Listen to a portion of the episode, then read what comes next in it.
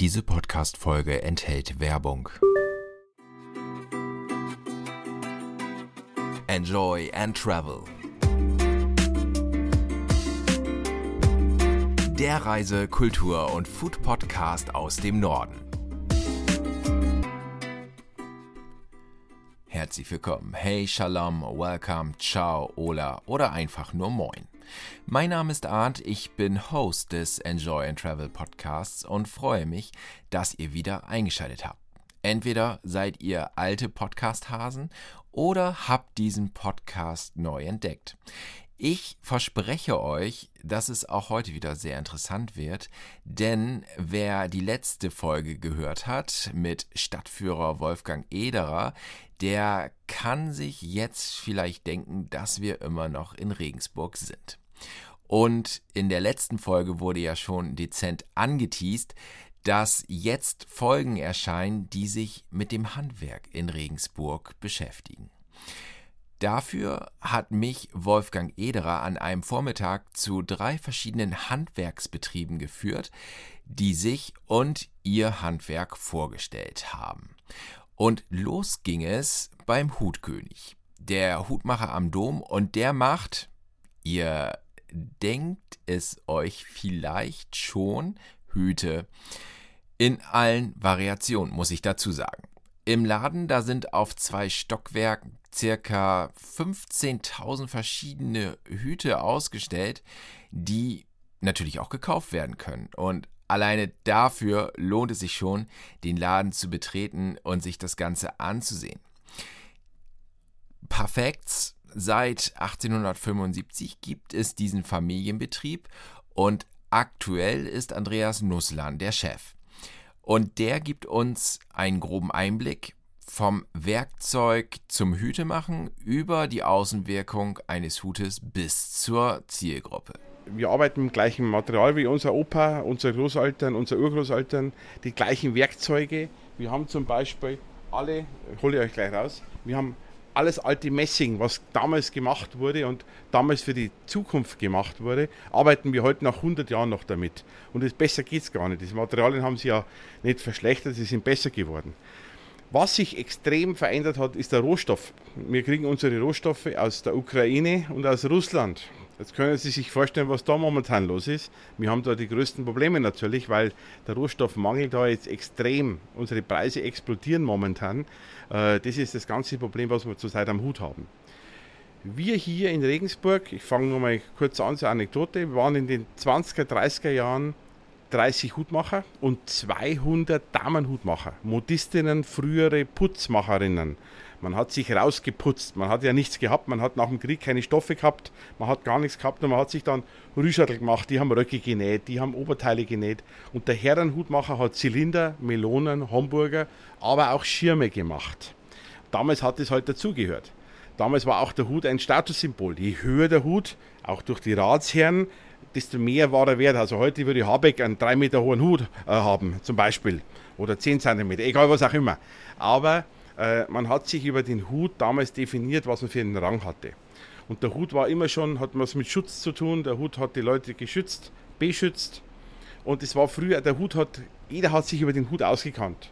Bei den Herrenhüten, innen das Leder, da war unten drunter eigentlich ein kleines Geheimfach, da haben die Männer ihre Privatsachen, ihre Telefonnummern, ihr Schmuggeld versteckt, also unter dem Hut, innen unter dem Hutband, weil da hat die Frau nie nachgeschaut. Oh, jetzt habe ich ein Geheimnis verraten. Das waren lauter so kleine Geschichten. Der Hut hat mit zum Leben gehört. Heute ist der Hut leider, leider was Besonderes.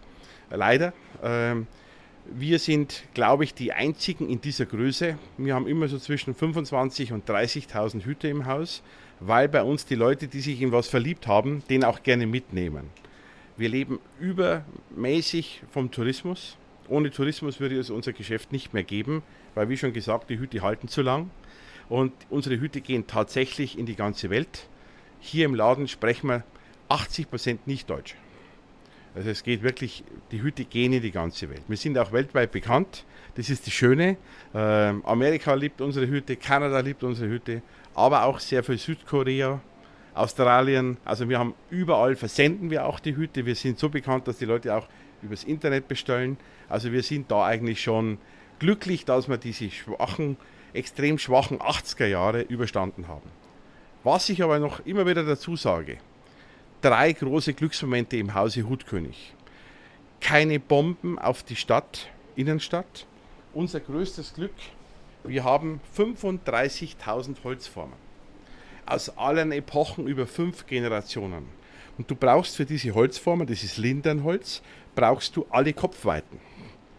Und du brauchst von Größe 53, mein Opa hat ja bis Größe 57, 1850 gearbeitet, mein Vater bis 60 und wir arbeiten heute bis 67. Man muss dazu sagen, 10 Kilo mehr Körpergewicht, einen Zentimeter mehr Kopfumfang. Ich spreche aus eigener Erfahrung. Äh, und diese, dieser Schatz der Holzformen ist das erste große Glück. Wir haben hier in Regensburg großes Glück gehabt, über die Generationen die Formen mitzunehmen. Zweites großes Glück, wie schon gesagt, extrem weitblickende Eltern, die in den schwachen 70er, 80er Jahren, alle anderen Hutmacher haben aufgehört, viele haben aufgehört oder viele haben mit Bekleidung begonnen.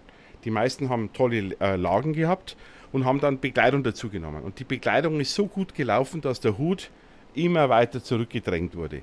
Mein Vater hatte zu dieser Zeit immer gesagt, ich bleibe bei meinem Hut oder ich höre ganz auf. Dank dieser Aussage sind wir heute noch da. Und drittes großes Glück war dieses tolle Magazin der Playboy, der ja uns weltweit dann nochmal diesen Schub gegeben hat, um überleben zu dürfen.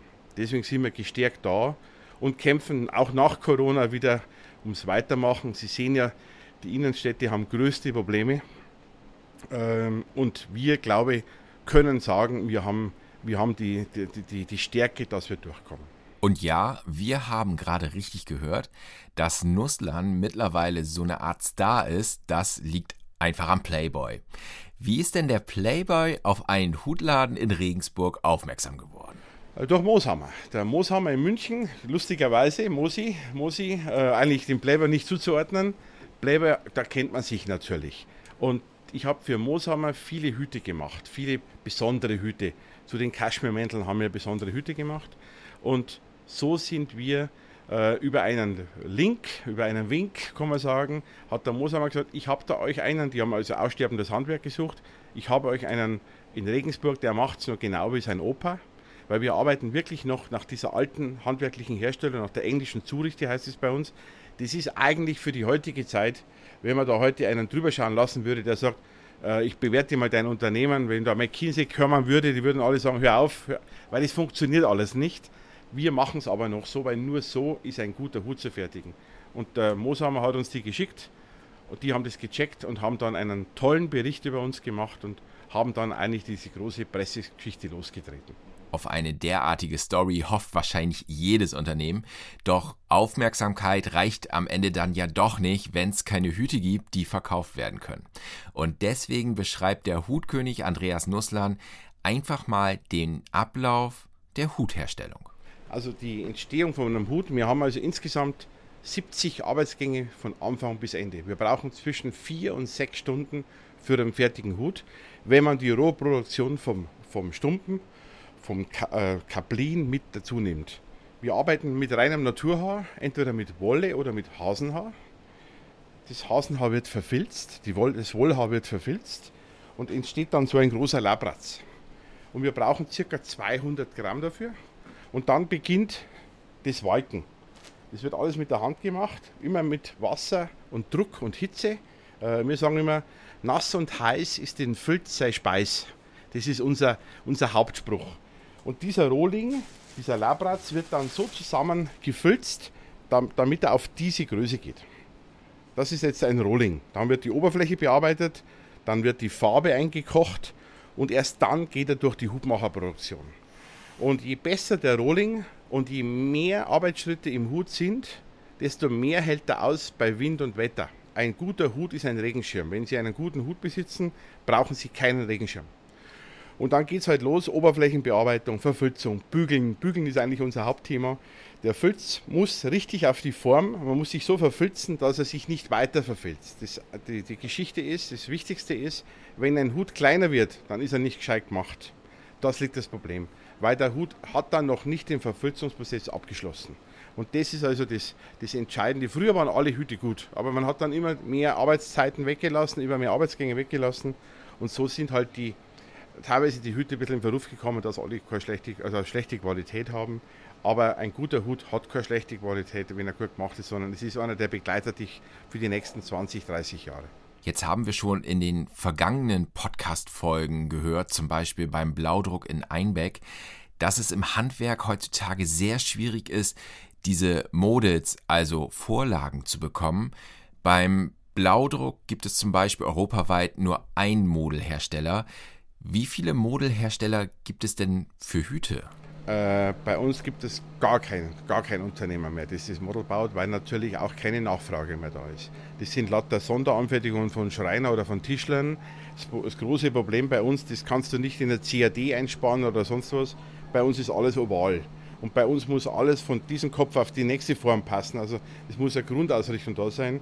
Und dafür kann sich einer, der das machen würde, der hätte viel zu wenig Abnehmer.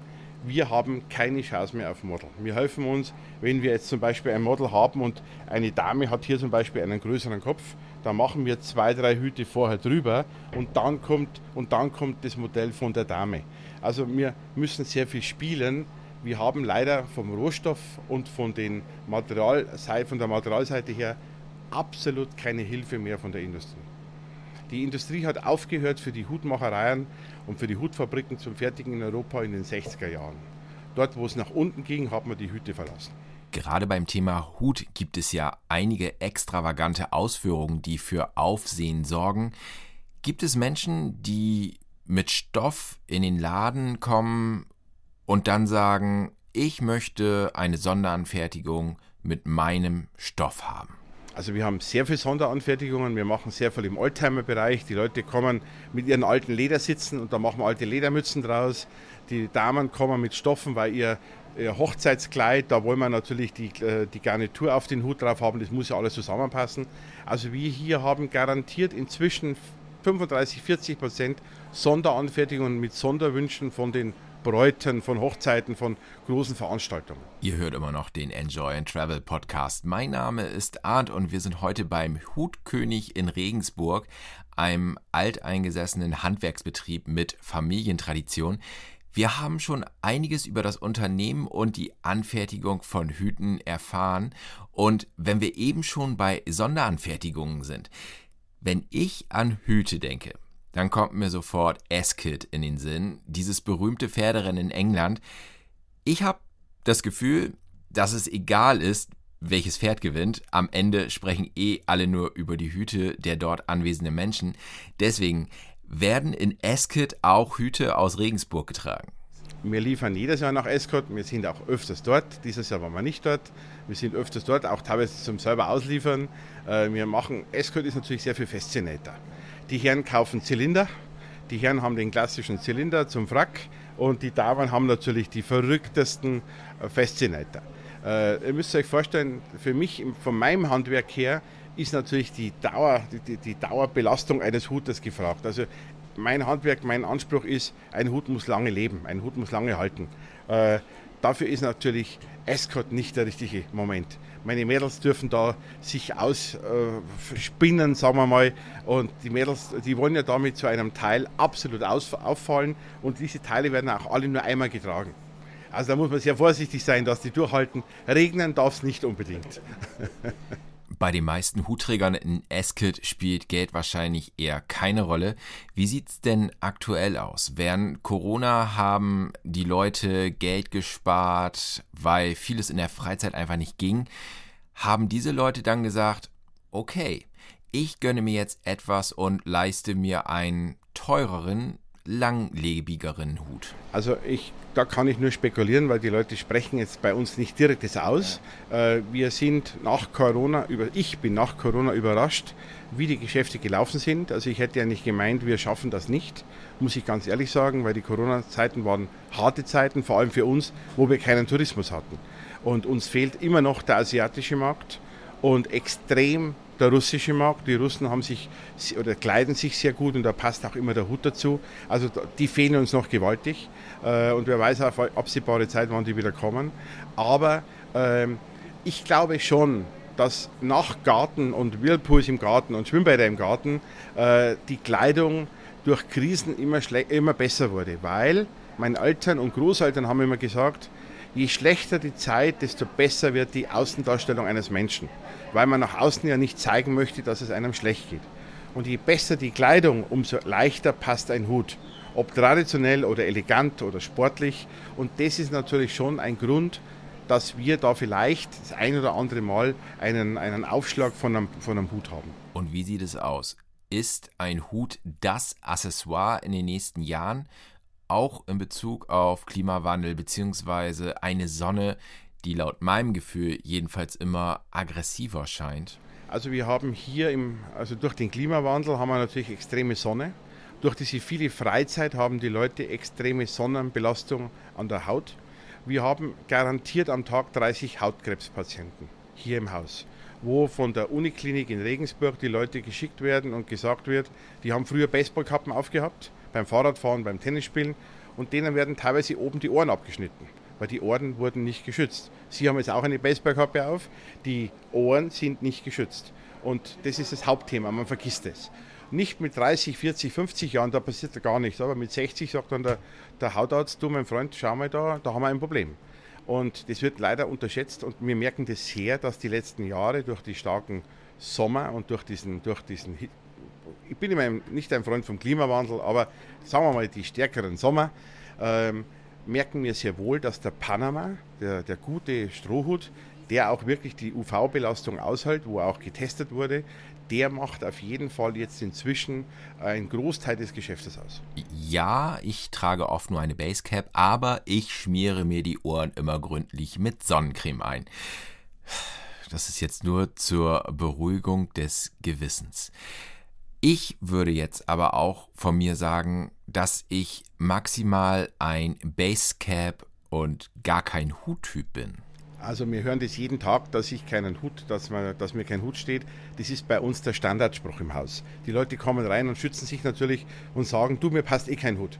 Äh, prinzipiell kann ich da eine kleine Anekdote erzählen. Wenn Sie jetzt ins Kaufhaus gehen und am Kaufhaus unbedient, unberaten aus dem Hutständer mit ihrer Meinung, dass ihnen kein Hut passt, einen Hut nehmen als Beispiel. Und sie nehmen jetzt, ich mache es mal nur jetzt bildlich mal vor, sie nehmen jetzt einen Hut, ich habe ein bisschen dickes Gesicht und sie nehmen diesen Hut auf und sagen, siehst du, habe ich doch eh gewusst, dass mir kein Hut nicht steht. Das Problem ist, einen Hut brauchst du Beratung. Die Proportionen, die müssen passen. Wenn ich jetzt aber einen Hut aufsetze, wo der Kopf passt, wo der Rand passt und die Proportion zu meinem Gesicht passt, dann schaut das ganz anders aus. Ich kann einen großen Menschen kleiner machen, ich kann einen kleinen Menschen größer machen, einen dicken etwas schlanker, einen schlanken etwas breiter. Das Schöne ist, mit einem Hut kannst du viel kaschieren. Die Leute kommen aber schon langsam wieder drauf und Ihre Frage war ja, ob der Hut wieder kommt. Wir merken, dass die Jungen wieder kommen. Die Jungen haben wieder Hosenträger an, ziehen sich auch in der Uni wieder äh, teilweise mit Sakko ganz schick an und da passt automatisch der Hut. Und das Lustige ist, die Homburger aus den 20er, 30 Jahren, vom Adenauer zum Beispiel, die tragen wieder ganz leicht verändert die jungen Leute wieder. Also der Hut kommt wieder, die Farben wiederholen sich, Gott sei Dank. Jetzt reden wir hier die ganze Zeit über Hüte und ich weiß doch, was ihr euch gerade fragt. Was kostet denn so ein maßangefertigter Hut, Herr Nusslan? Also unsere Hüte, die maßangefertigt sind, es kommt immer auf die Qualität drauf an. Ist es ein Wollhut, da sind wir bei zwischen 80 und 150 Euro, 180 Euro. Sind wir beim Hasenhaarhut oder beim Haarhut, sind wir um die 300 bis aufwärts 500, 600 Euro. Also wirklich je nachdem. Es gibt auch viel, viel teurere Hüte. Wir machen ja auch sehr viel für Film, Funk und Fernsehen.